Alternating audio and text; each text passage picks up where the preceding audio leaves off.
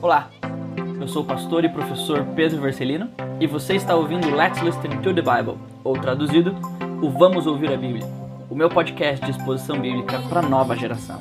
Aqui eu tento ajudar você a ouvir as Escrituras de uma forma que realmente faça sentido. Então, vamos lá para mais uma exposição.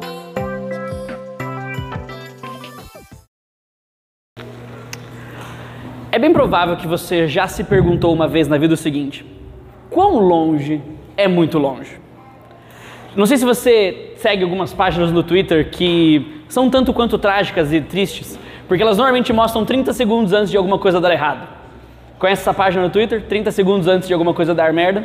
É muito engraçado, vale a pena.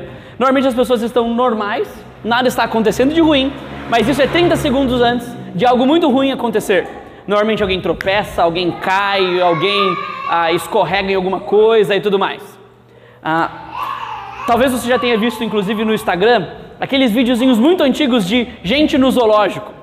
E aí o que acontece? A pessoa vai ficando mais, cada vez mais perto da jaula, cada vez mais perto da jaula, e aí ela olha para o leão e fala assim: não, vai estar tá tudo certo, não vai dar problema nenhum, não é um problema ficar perto do leão, o leão não vai fazer nada comigo.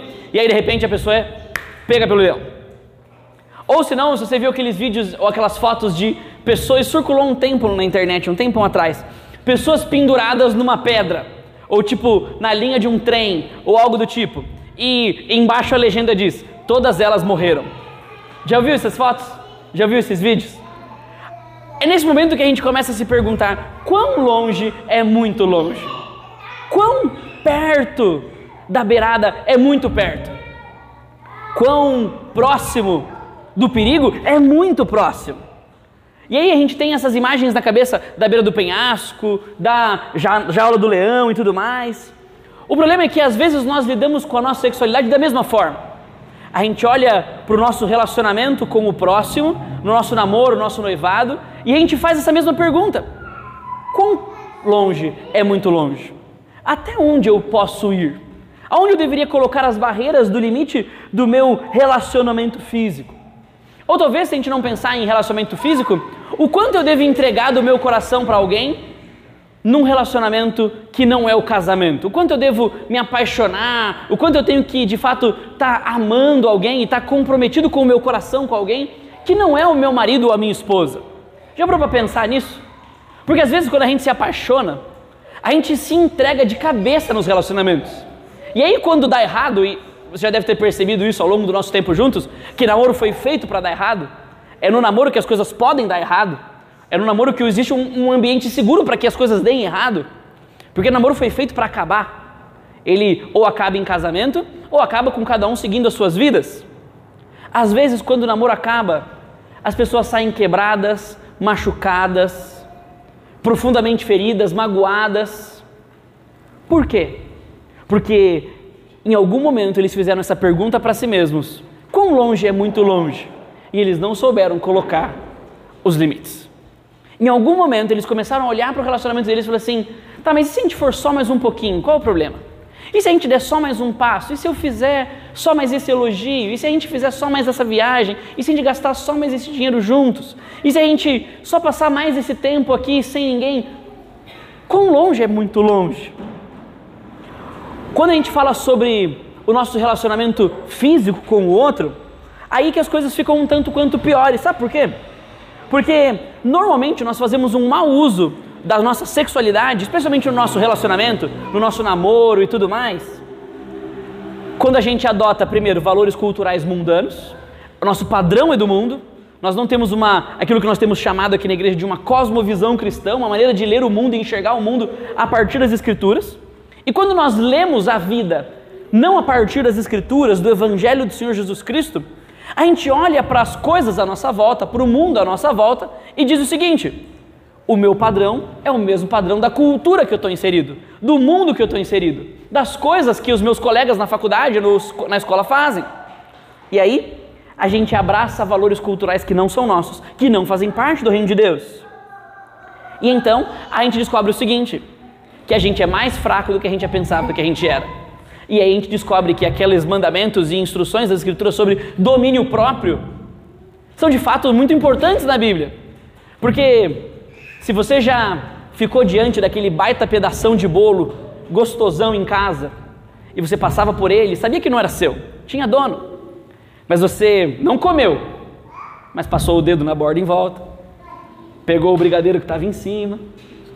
Tá ligado no que eu estou falando? Já passou por essa experiência? Às vezes você não come o bolo, mas você rouba um pouquinho da calda, experimenta um pouquinho do recheio, e aí o que acontece? Em algum momento, você fala assim: ah, já foi quase o bolo inteiro, qual o problema de eu comer o bolo então? E aí você vai lá e come o bolo de alguém. Isso acontece muitas vezes no que diz respeito à própria maneira como a gente lida com a nossa sexualidade. A gente tem ouvido e tem conversado, inclusive na nossa série aqui, que de fato a gente entende quando a gente é cristão que o Senhor Jesus Cristo domina a nossa vida, que o sexo de fato foi criado por Deus para o ambiente do casamento. A gente entende, Deus criou o relacionamento sexual para de fato a gente ter muito prazer e desfrutar muito no contexto do lar, quando a gente está casado. Porque como a gente viu no estudo anterior, sexo demonstra o quê? A própria trindade, é unidade na diversidade. O sexo espalha a glória de Deus. Deus, ele cria a nós para que a gente tenha prazer nele. E uma das coisas que ele cria para isso é o próprio sexo. E a gente viu também no nosso último encontro que sexo tem tudo a ver com o evangelho. Sexo tem tudo a ver com Jesus e a igreja. Porque a união íntima que existe entre Jesus e a igreja, ela é retratada no amor e na união íntima que existe entre um marido e uma esposa.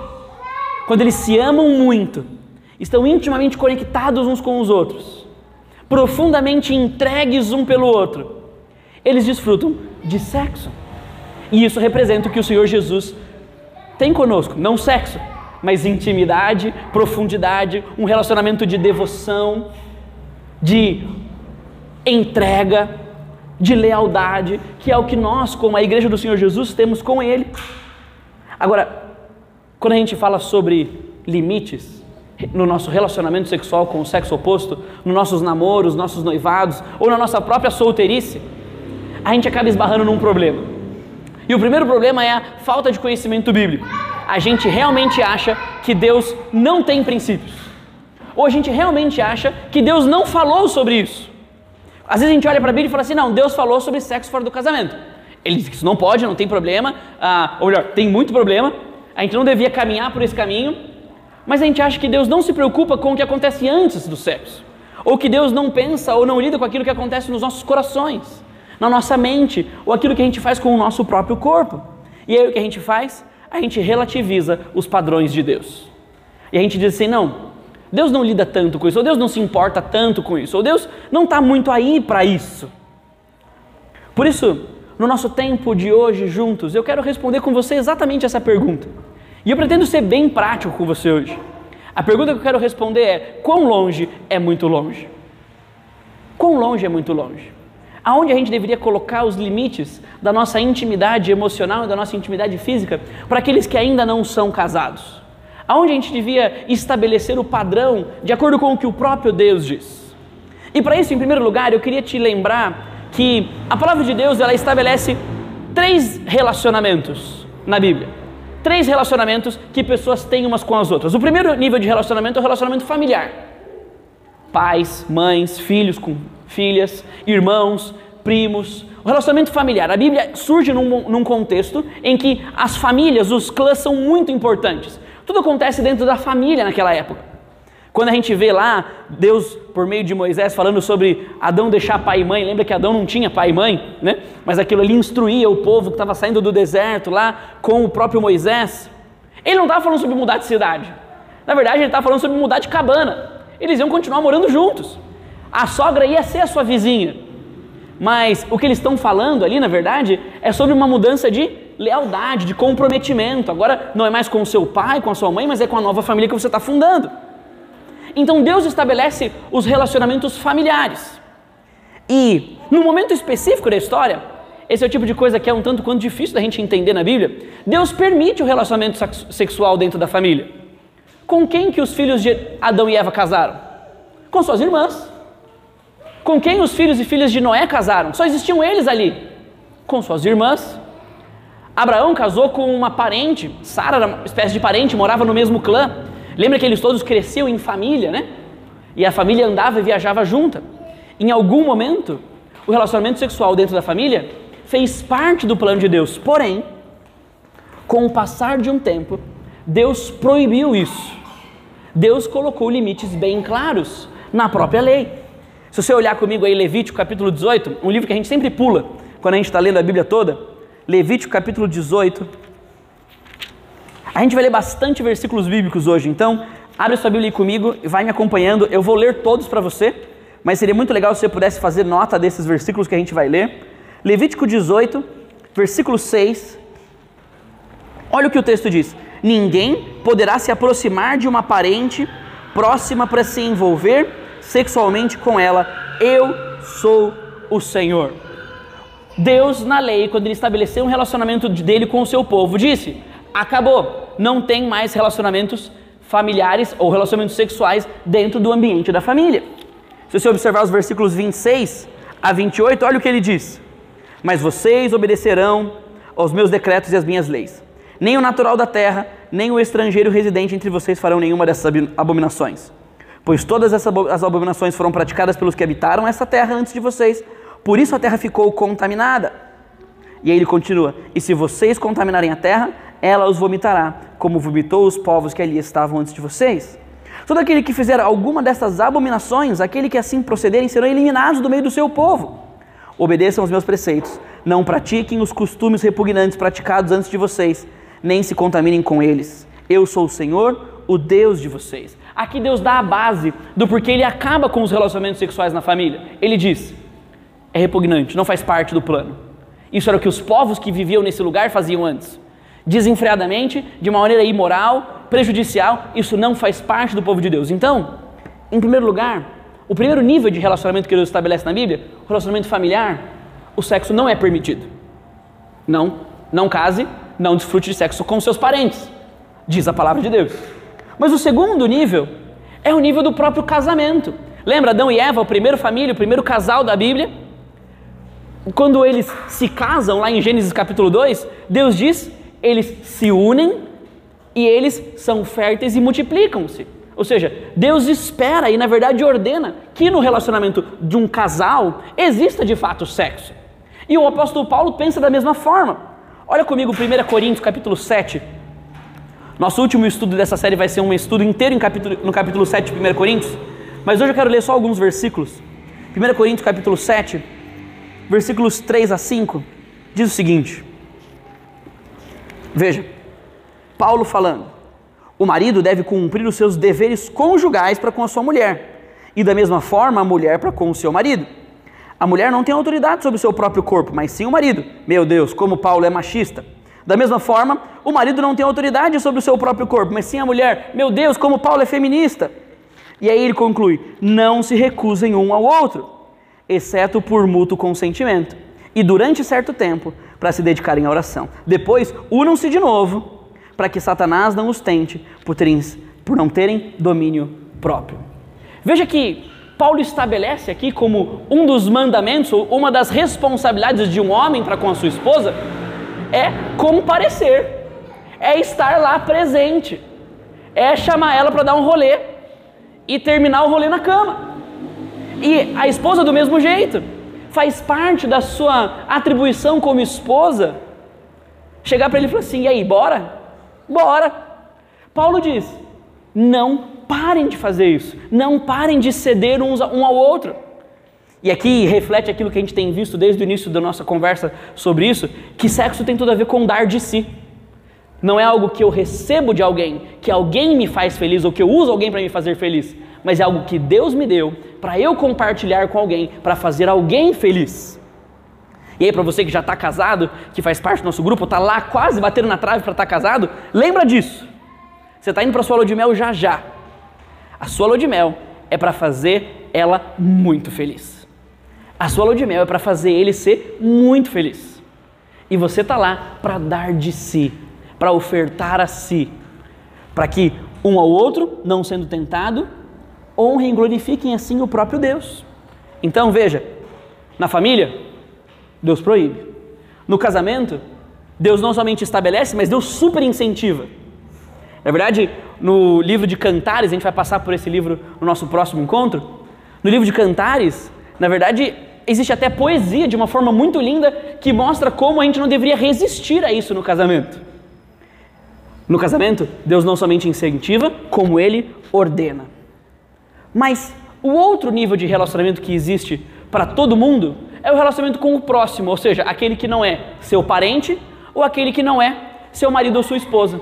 Se alguém não é seu marido ou sua esposa, seu primo, sua tia, sua avó, seu avô, ou não é seu marido ou sua esposa, essa pessoa é o seu próximo.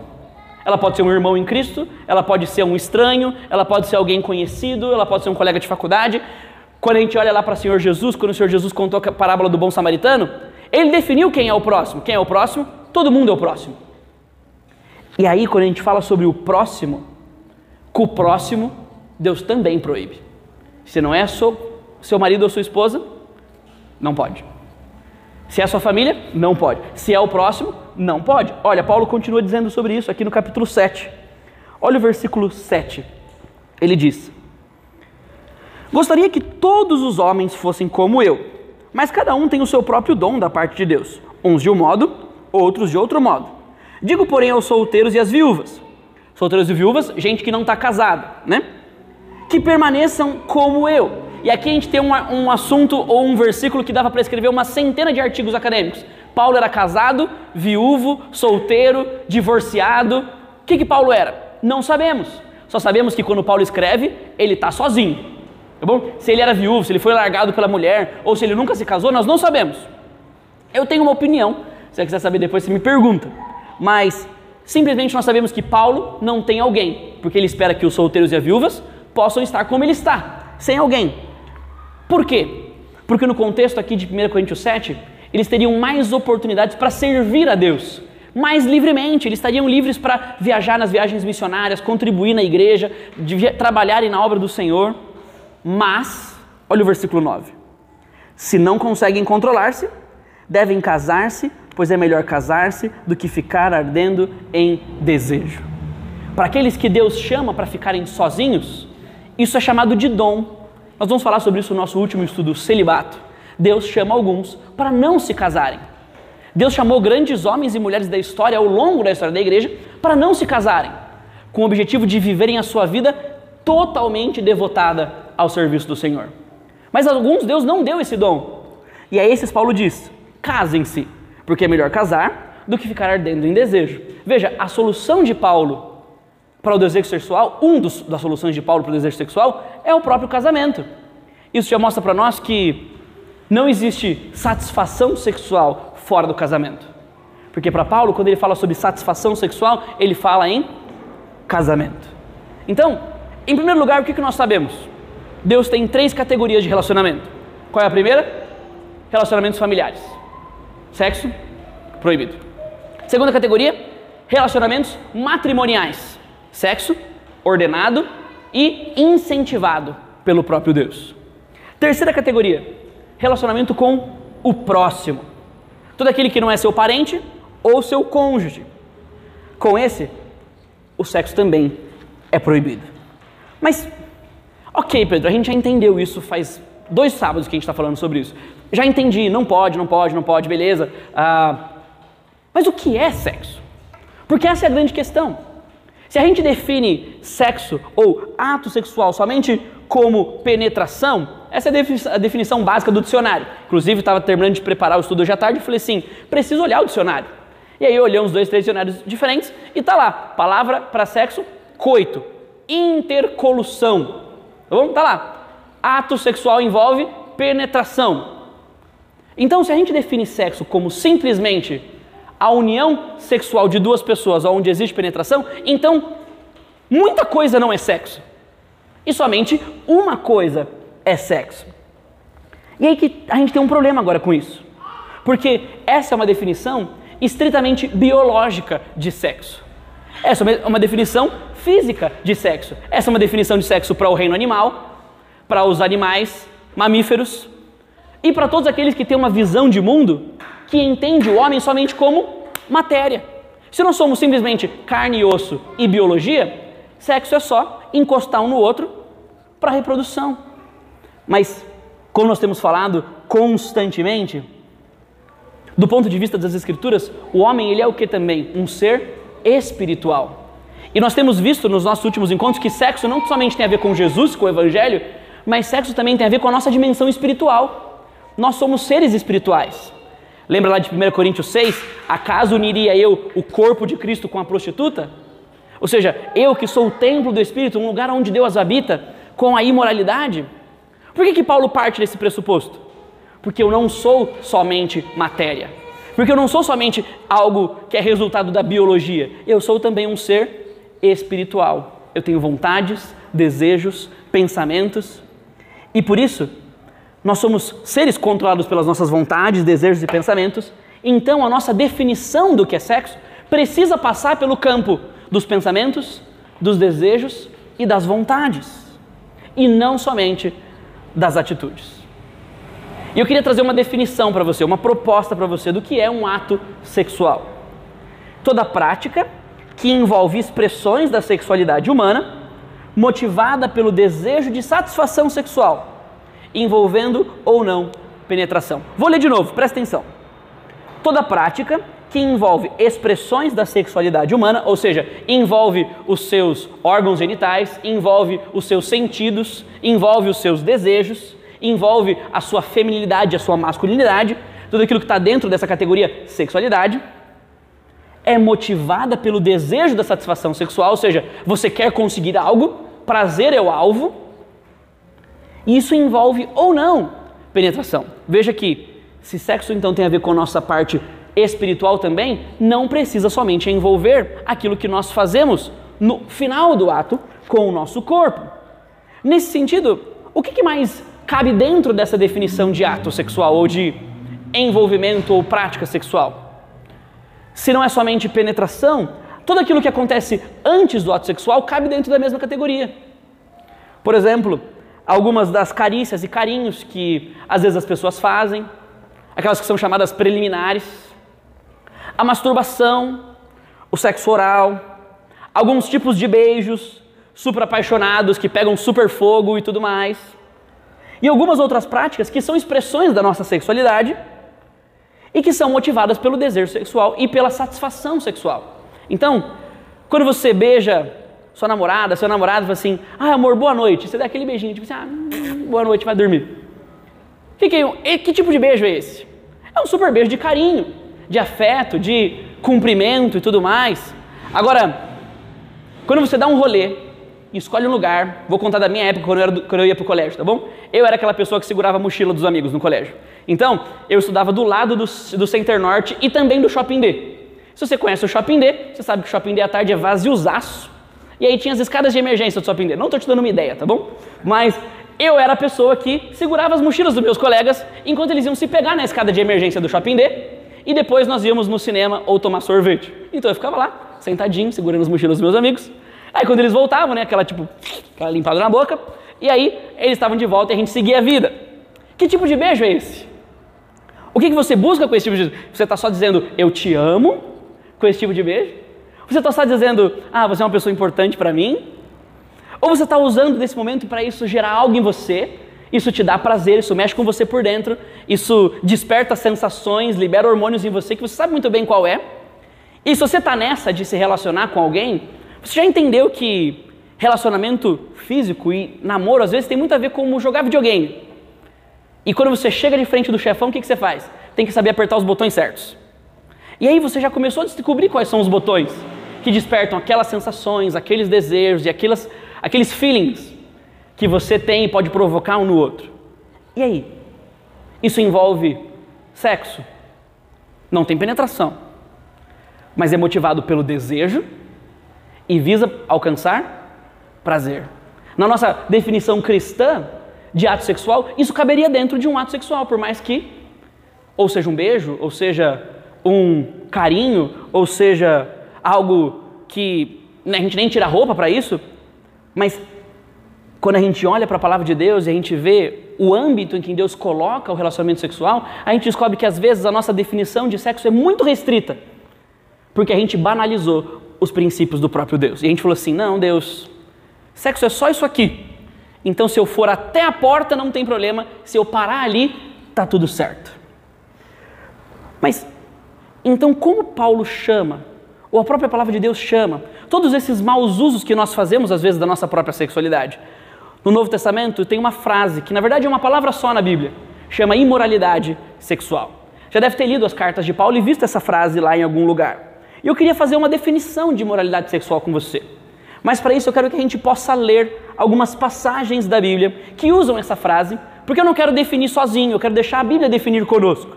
Abre aí em Mateus capítulo 15, versículos 19 e 20. Mateus 15, 19 e 20.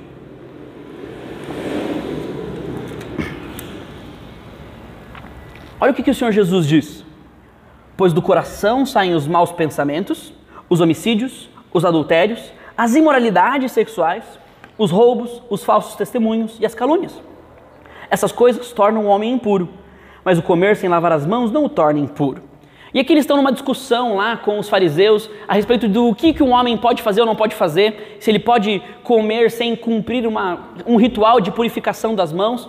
E o Senhor Jesus diz: não, acaba com essa parada. Porque impureza mesmo é um problema de coração e não de lavar as mãos antes do jantar. E Jesus diz que a imoralidade ela sai do coração, ou seja, a imoralidade, antes de ser uma prática, um contato, um ato, ela é um pensamento ou ela é um desejo. A imoralidade, antes de ser um ato, ela é um pensamento ou um desejo. E ela não vem de fora, ou seja, a imoralidade não surge porque alguém me provocou, por algo que eu vi ou por uma sensação que eu tive no meu corpo. A imoralidade surge de dentro do coração. Ela está lá. Ela faz parte daquilo que nós herdamos de presente de Adão e Eva com a queda. Eles deram para a gente esse potencial do mal lá no início depois da criação. Segundo texto que eu queria ler com você, 1 Coríntios capítulo 5, versículo 1. 1 Coríntios 5, 1. Esse é um texto bem chocante. Paulo está resolvendo uma treta lá na igreja dos Coríntios e ele diz o seguinte: Por toda parte se ouve que há imoralidade entre vocês. Imoralidade que não ocorre nem entre os pagãos. E, gente, pagão, ou seja, os não cristãos naquela época, curtiam uma imoralidade com força tinha os templos de prostituição, tinha o próprio sistema de prostituição da cidade e tudo mais. A galera lá tocava o terror mesmo.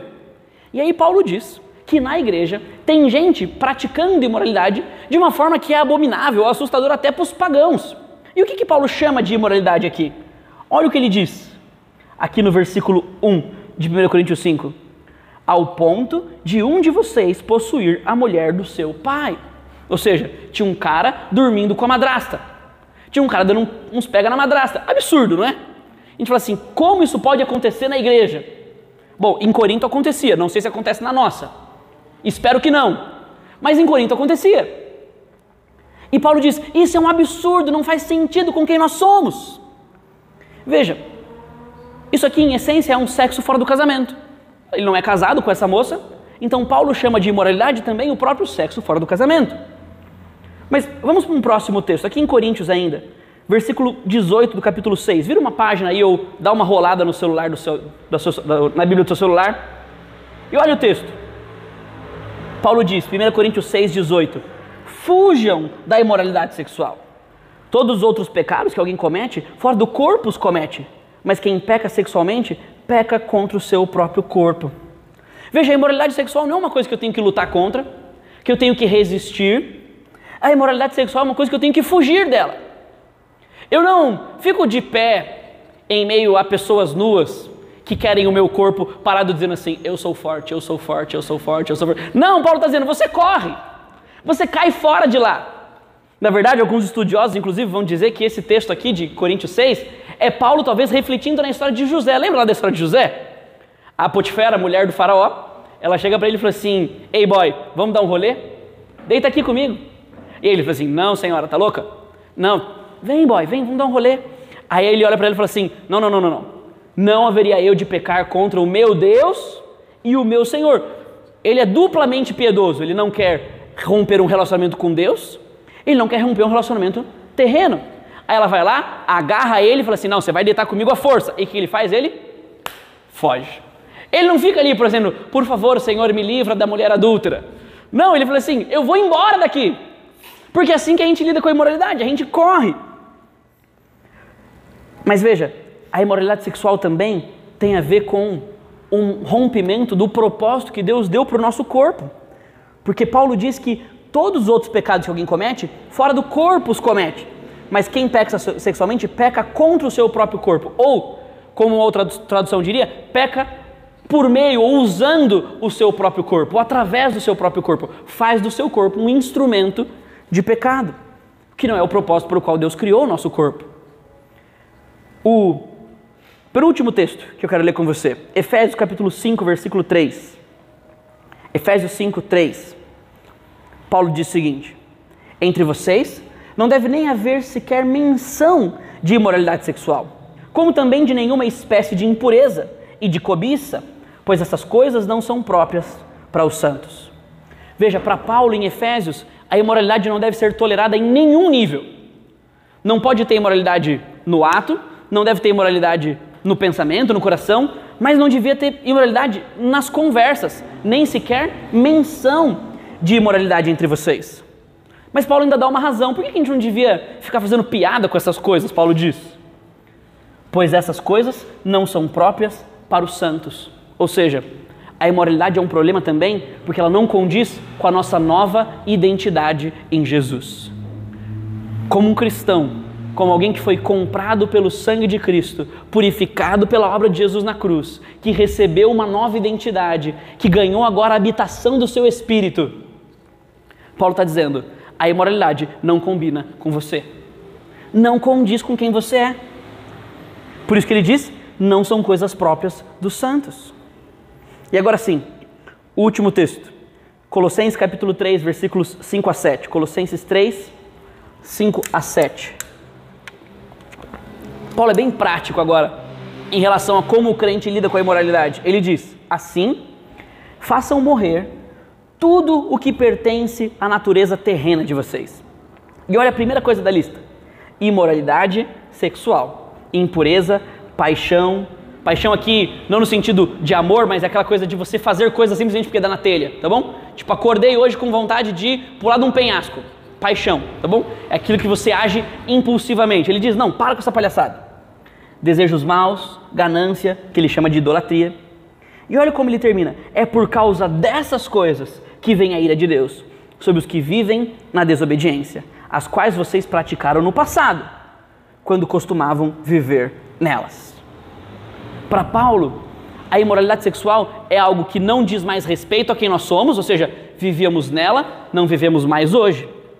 E não só isso, para Paulo, a imoralidade sexual é alvo da ira do próprio Deus, ou seja, Deus odeia a prática imoral. Deus julga e ele traz juízo sobre as pessoas que vivem de forma imoral.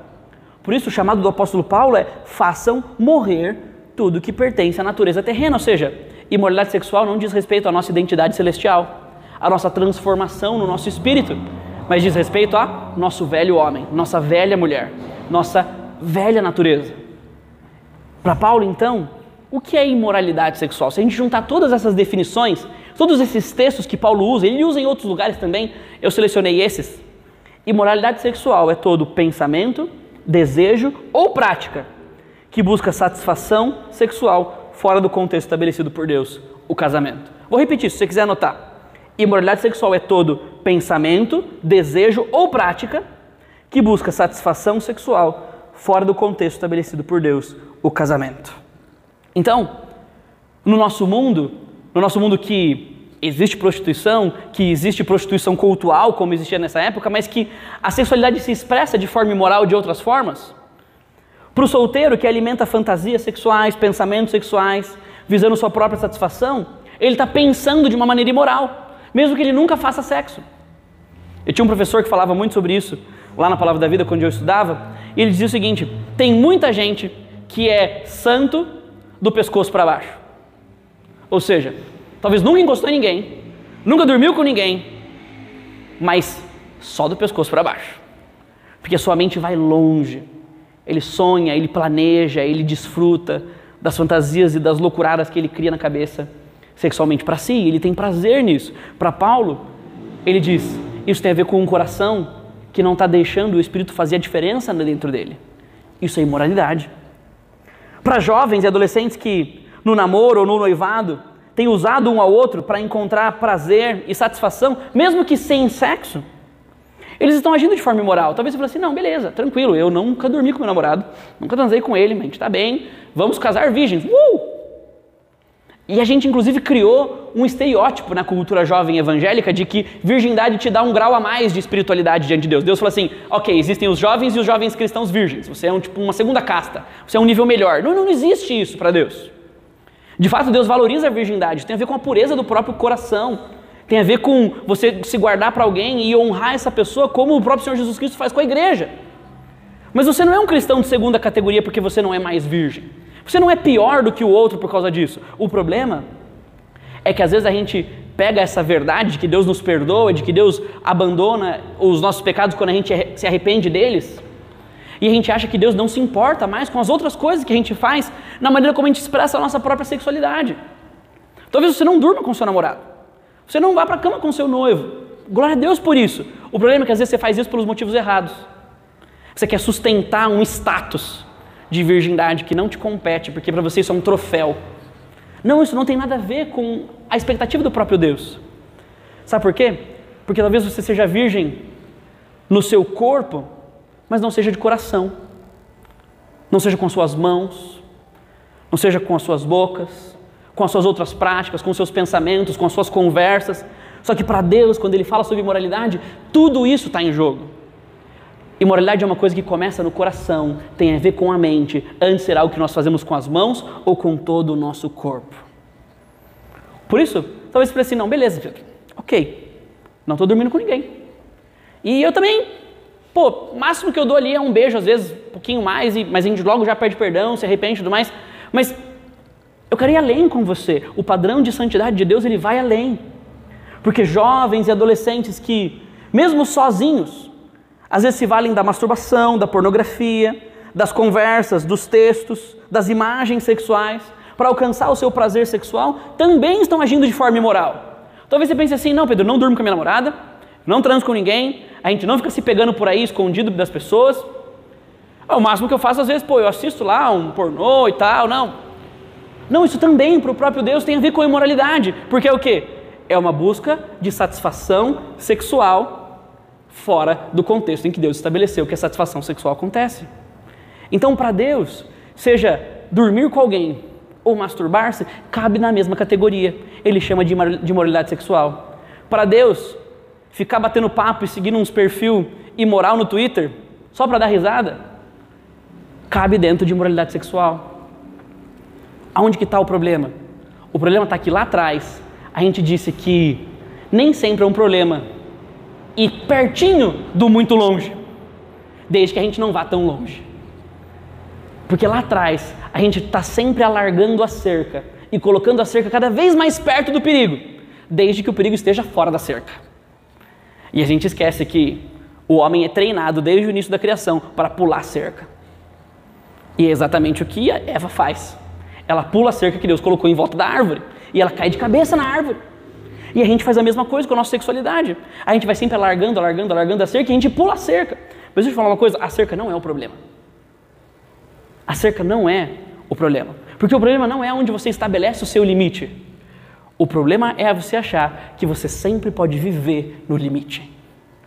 É você acreditar que você tem força em si mesmo para ir até o máximo que você pode para usufruir de algo que Deus não te deu, sem se machucar, sem se quebrar, sem machucar os outros e sem desonrar o próprio Deus.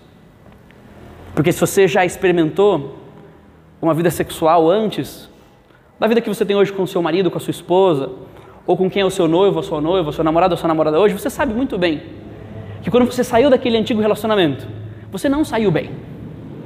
Você deixou algo, você deixou sentimentos, você deixou uma história, você deixou mágoas, você deixou marcas, você deixou experiências, você deixou talvez parte da sua identidade.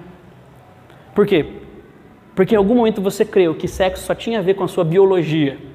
E aí você descobriu na prática que sexo tem a ver com a sua espiritualidade. Porque como a gente viu no último estudo, sexo tem tudo a ver com Jesus Cristo. Tem tudo a ver com quem Jesus é, o que Jesus faz por nós e o que Jesus tem feito por nós. Por isso, em vez de a gente ver como ato sexual somente penetração, a definição básica do dicionário na nossa cultura, uma visão totalmente materialista das coisas.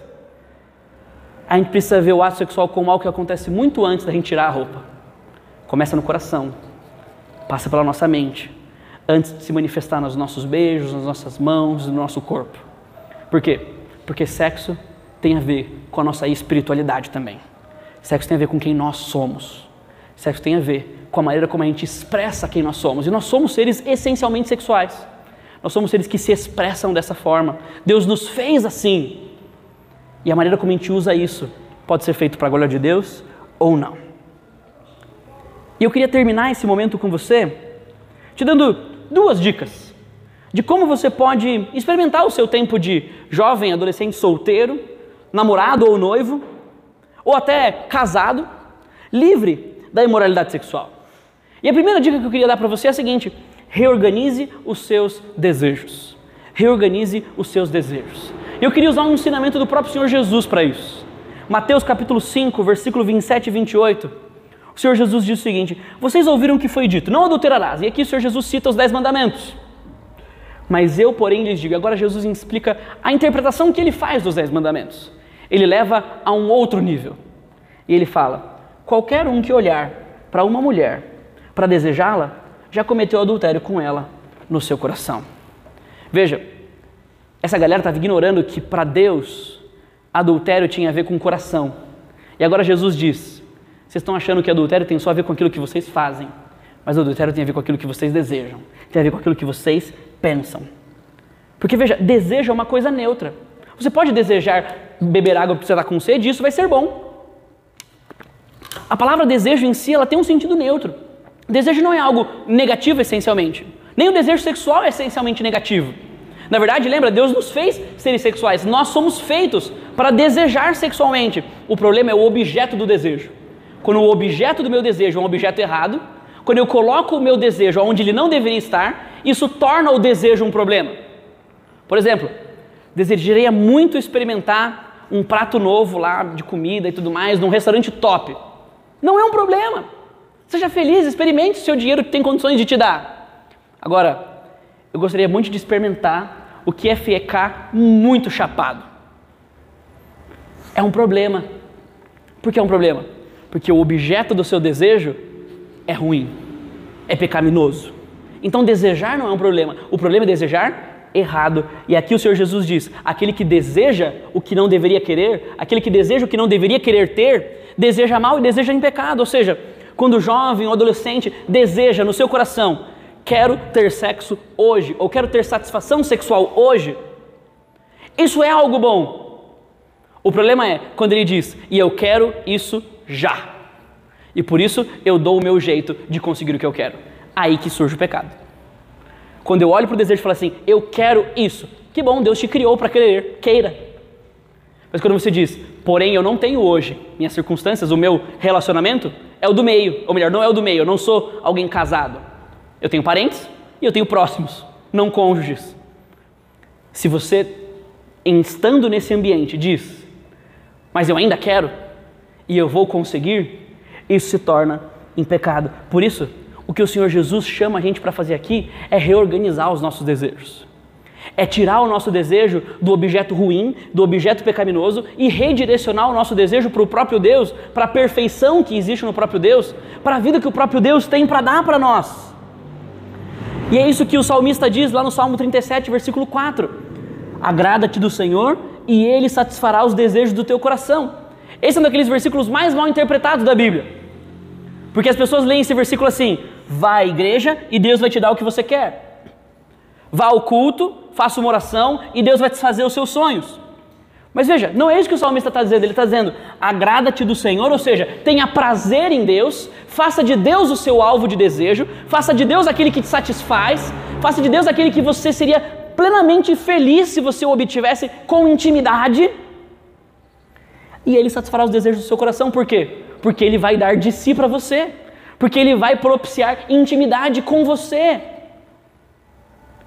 Tem um salmo que diz, Salmo 25, versículo 14 a intimidade do Senhor é para aqueles que o temem, e a eles ele vai dar a conhecer a sua aliança, ou seja, aqueles que desejam uma vida de intimidade com Deus, ele vai se revelar a eles. E é isso que o Senhor Jesus, de certa forma, explica lá em João capítulo 14. Ele diz: Aquele que me ama, guarda os meus mandamentos, Esse é o que me ama. E aquele que me ama será amado por meu Pai. E eu também o amarei e me revelarei a ele. Então, se o problema é onde eu coloco o meu desejo, se eu coloco o meu desejo na satisfação sexual hoje que eu não posso ter, o Senhor Jesus está chamando eu e você para redirecionar os nossos desejos. Não é somente para saber algo novo, que você já sabia que adultério era um problema. Você já sabia que imoralidade sexual estava na Bíblia e que Deus condenava. Mas o que você faz com ela? O chamado hoje de Jesus para você é redireciona os seus desejos para o próprio Deus. Faça de Deus aquele que você mais deseja ter intimidade, mais do que a sua noiva, mais do que o seu namorado, mais do que as séries de TV que você assiste. Faça de Jesus e uma vida de intimidade com Jesus. Aquilo que mais te satisfaz, aonde você mais coloca o seu coração. E então, ele satisfará os desejos do seu coração. Se Jesus é o que você mais quer, ele promete, é o que você mais vai ter. Se Jesus é o que você mais deseja, Ele vai te encher com o Espírito dele. Agora, se você coloca o seu desejo no objeto errado, e aqui não precisa ser só sexo, na fama, no sucesso do seu trabalho, na aprovação dos seus pais, na conquista de algo no seu futuro, qualquer coisa que você coloca o objeto do seu desejo, eu quero e eu preciso ter, e eu sou infeliz se eu não tiver, isso deixa de ser desejo e se torna luxúria, se torna pecado. É um desejo bagunçado, desorganizado, mas que pode ser reorganizado quando a gente coloca esse desejo no Senhor Jesus. Então, primeira dica que eu queria te dar para você ir embora hoje com o seu coração no lugar certo, fugindo da moralidade sexual e com esse nova cerca, essa cerca é talvez um pouco mais restrita do que a gente normalmente tinha, é reorganiza o seu coração com Jesus coloca o seu coração num novo lugar. Muda o alvo do seu desejo. Leva o seu desejo, o seu coração em direção a Jesus. E então o Senhor Jesus satisfará os desejos do seu coração. Mas o segundo, a segunda dica que eu queria te dar hoje está lá em Provérbios capítulo 6, versículos 20 a 35. Eu queria terminar esse tempo hoje junto lendo com você. Provérbios 6, versículos 20 a 35. E o autor de Provérbios aqui, o sábio, ele é extremamente prático naquilo que ele instrui. E olha o que ele diz. Provérbios capítulo 6, versículos 20 ao 35. Ele diz o seguinte, nos primeiros versículos: Meu filho, obedeça os mandamentos do seu pai e não abandone o ensino da sua mãe. Amarre-os sempre junto ao coração, ate-os ao redor do seu pescoço. Quando você andar, eles os guiarão. Quando dormir, o estarão protegendo. Quando acordar, falarão com você. Pois o mandamento é lâmpada, a instrução é luz, e as advertências da disciplina são o caminho que conduz à vida. Eles o protegerão da mulher imoral e do elogio falso da mulher leviana. Veja, a primeira instrução do sábio para mim e para você é a seguinte: traga a palavra de Deus para perto do seu coração. Quer reorganizar os seus desejos? Quer colocar os seus desejos em Jesus? Então traz a palavra de Deus para perto do seu coração. O, o, o sábio aqui de Provérbios, ele está dizendo o seguinte: quanto mais você vive pelo que Deus diz, mais possibilidade de você acertar nas suas escolhas você tem. Mais habilidade de discernir entre o certo e o errado você tem. Mais capacidade de escolher suas companhias você tem. Mais habilidade para filtrar o que você assiste ou deixa de assistir você tem. Se você traz a palavra para o seu coração, ele usa aquele amarre junto do seu peito, é uma linguagem bem figurada. Então, mais facilmente você vai ser guiado pela palavra de Deus. Então, minha primeira dica para você, para você ouvir os conselhos do sábio, é o seguinte: Quer fugir da imoralidade no seu namoro, no seu noivado, no seu casamento? Traz a palavra de Deus para perto do seu coração e para dentro do seu relacionamento com o seu namorado, com o seu noivo, com o seu cônjuge. Leiam a palavra juntos. Tenham tempos de oração juntos. Decorem versículos juntos. Ouçam uma pregação ao longo do dia juntos. Escolham um álbum de uma banda que vocês curtam para ouvir juntos. Tudo aquilo que lembra do próprio Deus, que fala do próprio Deus, traz essas coisas para perto do seu coração. E isso vai te dar a capacidade de filtrar o que você vê, filtrar o que você sente, reorganizar os seus desejos. Mas o salmista continua, o, o sábio continua. Olha os versículos 25 e 26, ele diz: Agora ele dá uma ordem: Não cobice em seu coração a sua beleza, nem se deixe seduzir por seus olhares, pois o preço de uma prostituta é um pedaço de pão, mas a adulta sai à caça das vidas preciosas. O segundo conselho para ele é o seguinte: não dê espaço para o desejo pecaminoso no seu coração.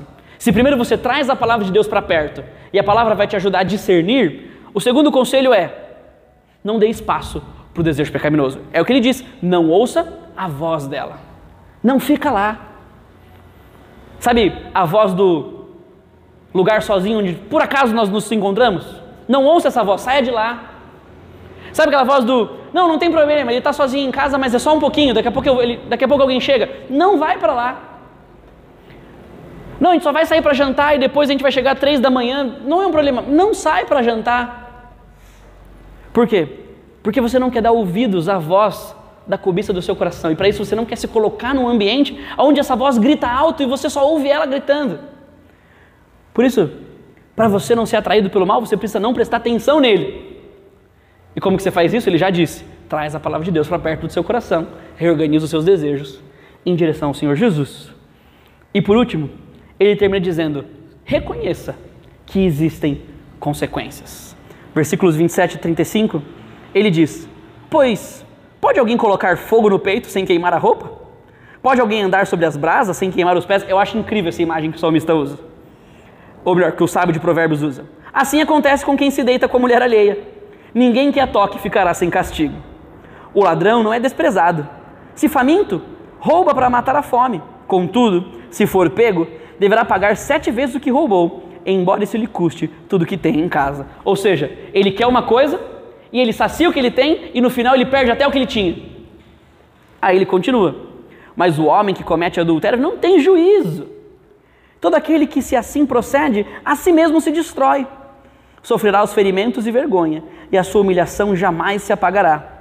Pois o ciúme desperta a fúria do marido, e aqui ele está falando sobre o, o, jovem que se mete numas loucuradas com mulher casada, né? Ele diz: vai apanhar na rua, que não terá misericórdia quando se vingar. Não aceitará nenhuma compensação. Os melhores presentes não o acalmarão. Ou seja, o sábio Salomão olha para o seu filho e fala assim: filhão, primeiro, Bíblia no coração, cara. Bíblia no coração, isso vai te ajudar a colocar os seus desejos em Jesus. Segundo, não dê a voz para o desejo maligno. Não dê a voz para as vozes que você ouve dizendo, não tem problema, é só uma vez, Jesus perdoa. Não dê ouvido a essas vozes que o próprio Satanás põe na sua mente. E terceiro, ele diz: lembra, tem consequências, por mais que você não veja as consequências. Tem consequências. Deus traz as consequências. Tem consequências. Um dos grandes motivos pelo qual a maioria dos jovens se metem nessa é porque eles acham que não tem consequências, mas o próprio Deus diz: tem consequências. Então não caia de cabeça nessa. Traga para perto de si as consequências. Ouça histórias de pessoas que sofreram as consequências, isso vai te ajudar. Mas creia na palavra de Deus, Deus diz, Ele traz consequências. E assim, se você reorganizar os seus desejos em direção a Jesus e der ouvido às instruções dos sábios, você consegue viver um namoro, um noivado e um casamento livre da imoralidade sexual. Plenamente satisfeito em Jesus, mesmo que você aguarde o casamento para ser sexualmente satisfeito. Existe muito prazer numa vida com Jesus. Maior prazer, mais duradouro do que qualquer beijo, sexo, contato ou pega que você pode dar na vida fora do seu casamento. Talvez você não creia nisso porque você ainda não experimentou isso. Talvez você ainda não tenha consciência do que acordar de manhã e saber que nada na sua consciência te acusa. De saber que Deus não se coloca diante de você contra nada. De saber que não existe nada no seu coração que você precisa se arrepender. E que você sabe que o Senhor Jesus pagou tudo isso na cruz por você. E aí talvez você carregue algumas coisas no seu relacionamento com o seu namorado, com a sua noiva, ou até sozinho. E que você diz: Não, quando a gente casar, isso passa. Quando a gente, não, quando a gente casar, isso acaba. Vai deixar de ser pecado quando a gente casar. E aí, sabe o que acontece? Você vive culpado, carregando algo no seu coração, sem poder crescer num nível maior de mais intimidade com Jesus, que dá um prazer muito maior do que todo o sexo que a gente pudesse ter no mundo. Porque não existe prazer maior do que ouvir do Senhor Jesus, muito bom, servo bom e fiel, eu me agrado no que você faz. Eu me agrado com a vida que você vive. Esse é o maior prazer que um crente pode ter na vida é ouvir do próprio Deus: Eu sou feliz em quem você é. Não porque você é por si mesmo, mas porque você descobriu que no meu filho Jesus você pode ser tudo isso que ele mesmo é. Que por meio de Jesus você pode usufruir de tudo que ele é. Por meio de Jesus, você pode ser como Ele é. Por isso, nesse triângulo amoroso, quando ele e ela se encontram com Jesus, em primeiro lugar, esse é meu primeiro desafio para você ir embora hoje. Deseje amar mais Jesus e ser mais satisfeito em Jesus do que ser satisfeito no outro. Ore e peça isso para Deus. Deus me faz mais feliz com o relacionamento que eu tenho com o Senhor do que com o relacionamento que eu tenho com meu namorado, com meu noivo, com a minha esposa. Me faz mais feliz com o Senhor do que com eles, porque eu sei que eu posso acordar um dia e o Senhor tirar eles de mim. Mas eu sei que nada me separa do seu amor. Quando a gente se encontra com Jesus, nesse triângulo amoroso, a gente ama mais Jesus do que a nossa dupla. Segundo, reconheça que quando você se encontra com Jesus nessa jornada, sexo tem a ver com o coração, não somente com o corpo. Não é somente algo que você faz, mas é também algo que você pensa, que você deseja. Terceiro, quando você e ele se encontram com Jesus, ou quando você e ela se encontram com Jesus, vocês não brincam com fogo, você sabe que não tem como pôr fogo sem se queimar. Por isso vocês colocam limites mais claros no seu relacionamento, sem medo e sem vergonha de dizer para as pessoas: não, a gente não faz isso. Não, a gente não vai em tais lugares. Não, a gente não fica sozinho dessa forma. Não, a gente não se toca desse jeito. Não, mas vocês são maluco? Não, a gente é crente. A gente ama mais Jesus do que a si mesmo. A gente decidiu ser satisfeito em Jesus do que um com o outro, até o dia que a gente casar e a gente puder usufruir de todas as formas o que um e o outro têm para dar. E por último, quando você e ela se encontram com Jesus, e aí você ouve tudo isso que a gente está conversando e começa a martelar algo no seu coração e você fala assim: É, eu acho que eu estou um pouco distante do que Deus esperava de mim. Eu acho que eu estou um pouco aquém daquilo que é o padrão do próprio Deus para mim. Então você reconhece que talvez seja a voz do Espírito Santo olhando para você e dizendo: Volta, se arrependa, peça perdão, começa de novo. Porque Ele tem promessas para aqueles que se arrependem. 1 João capítulo 1, versículo 9, ele diz que se confessarmos os nossos pecados, Ele é fiel e justo para nos perdoar de todos os pecados e nos purificar de toda injustiça. Ou seja, a gente só precisa dizer: Senhor, eu me arrependo. Senhor, eu entendi, eu estou indo na direção errada. Senhor, eu quero ser mais satisfeito comigo e com o outro do que contigo. Preciso começar de novo. E aí talvez você pense assim: beleza, Pedro, então o dia que eu me arrepender, eu estou de volta e aí Jesus me perdoa. É verdade, é assim que funciona. Então, se eu continuar curtindo a minha vida agora do jeito que eu estou e lá na frente eu botar uma data e me arrepender, o Senhor Jesus me perdoa. Depende. Porque se hoje no seu coração você diz, eu não quero me arrepender, não chegou a minha hora de me arrepender, eu, não, eu estou bem vivendo da maneira como eu estou, isso talvez seja uma evidência de que o Espírito ainda não começou uma obra em você. E se o Espírito ainda não começou uma obra em você, nada garante que lá na frente você vai se arrepender. Nada garante que lá na frente Deus vai fazer algo na sua vida. Ou, se você não se arrepender, nada garante que o seu coração não se tornou duro e insensível para a voz do próprio Deus. Como ele diz lá o autor de Hebreus, que experimentou das coisas celestiais, mas virou a cara para o que Deus estava fazendo. Se você não quer se arrepender hoje, isso não tem a ver comigo, tem a ver com Deus. Mas isso talvez diga muito sobre o seu relacionamento com o próprio Deus. Se ele existe ou não, se você endureceu o coração ou não, se você está sensível ao que Deus está dizendo para você ou não, porque de fato a promessa é para você. Se confessar os seus pecados, Ele é fiel e justo para purificar de toda injustiça. Os seus pecados não têm a ver comigo. Não tem a ver comigo. Eu não te amo mais ou menos. Não gosto mais ou menos de você por causa da maneira como você vive. Os seus pecados têm a ver com Deus. E se você é crente e o Senhor Jesus entregou a vida por você, Deus não te ama mais ou menos por causa dos seus pecados. Mas Ele simplesmente diz: Não foi para isso que eu te criei.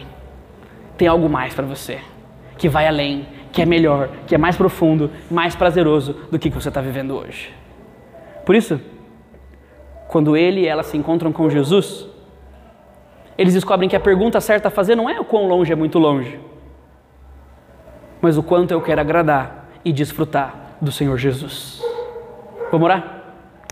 Pai, muito obrigado por esse tempo que a gente leu várias passagens da Bíblia, que a gente passou por vários textos, por vários lugares das Escrituras, e a gente viu, Deus, que o Senhor fala muitas coisas, que o Senhor tem muitos ensinamentos a respeito da maneira como a gente vive e nos relacionamos com o Senhor e também com as pessoas do nosso namoro, do nosso noivado, do nosso próprio casamento.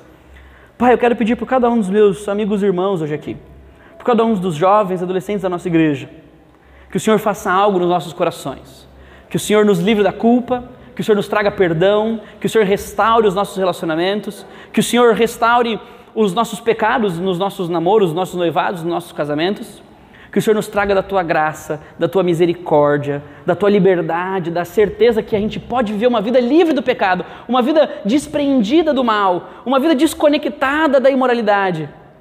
Porque todo prazer que a gente pode proporcionar para nós mesmos é incomparável com o prazer que existe em satisfazer-se do próprio Deus de ser cheio e pleno e alegre em ter o próprio Deus e o Senhor Jesus Cristo e aquilo que Ele é para nós como alvo do nosso desejo.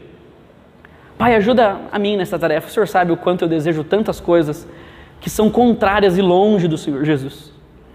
O Senhor sabe o quanto meu coração se fixa em objetos ruins, pecaminosos, maldosos. O quanto às vezes eu quero ser satisfeito com coisas que são longe daquilo que o Senhor tem para minha vida, longe daquilo que o Senhor Jesus Cristo é para mim. Eu preciso da sua graça, Senhor. Eu preciso da sua ajuda para ter o meu coração mais perto de Ti. Os meus amigos aqui também precisam da sua ajuda e da sua graça para ter o seu coração mais conectado com o Senhor. Nos ajuda a reorganizar os nossos desejos. Nos ajuda a reestabelecer as linhas dos nossos limites. Nos ajuda a ouvir os conselhos do sábio e ativamente evitar a imoralidade. Para a gente desfrutar de um relacionamento com o Senhor que vai muito além do prazer sexual para que um dia o Senhor, o Senhor quiser e for parte do seu plano para nós, a gente desfrute do prazer sexual da melhor forma, sem culpa, sem mácula, com alegria de saber que isso faz parte do que o Senhor tem para nós e que o Senhor se agrada com isso. Em nome de Jesus. Amém. Você ouviu mais uma exposição bíblica e eu espero que ela tenha sido bênção e tenha feito sentido para você. Se você não quiser perder nada daquilo que chega por aqui, não esqueça de ativar as notificações deste podcast e de me seguir no Instagram. Valeu!